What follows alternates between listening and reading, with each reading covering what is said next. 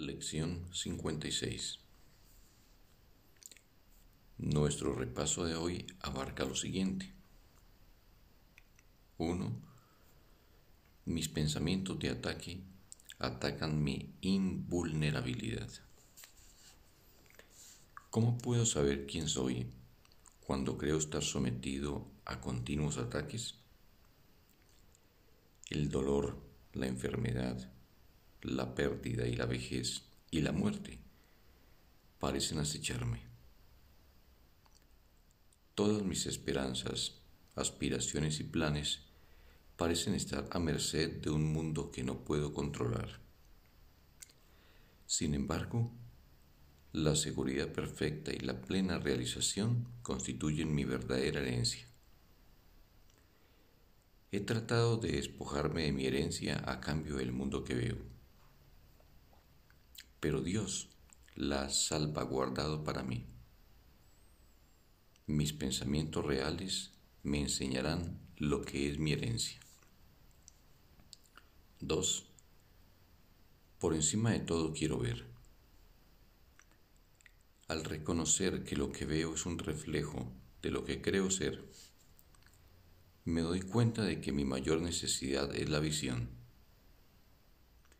El mundo que veo da testimonio de cuán temerosa es la naturaleza de la imagen que he forjado de mí mismo. Si he de recordar quién soy, es esencial que abandone esta imagen de mí mismo.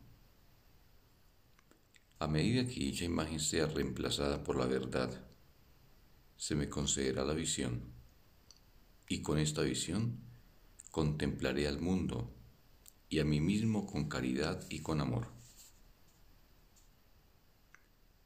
3. Por encima de todo quiero ver de otra manera. El mundo que veo mantiene en vigor la temerosa imagen que he forjado de mí mismo y garantiza su continuidad. Mientras siga viendo el mundo tal como lo veo ahora, la verdad no podrá alborear en mi conciencia.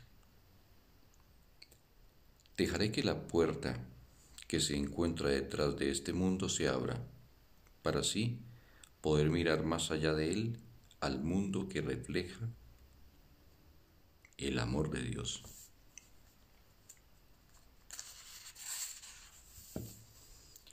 Cuatro. Dios está en todo lo que veo. Tras cada imagen que he forjado, la verdad permanece inmutable. Tras cada velo que he corrido sobre la faz del amor, su luz sigue brillando sin menoscabo. Más allá de todos mis descabellados deseos se encuentra mi voluntad, unida a la voluntad de mi Padre. Dios sigue estando en todas partes y en todas las cosas eternamente.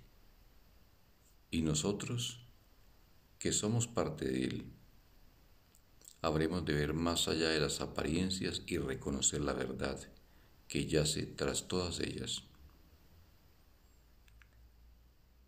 5. Dios está en todo lo que veo porque Dios está en mi mente.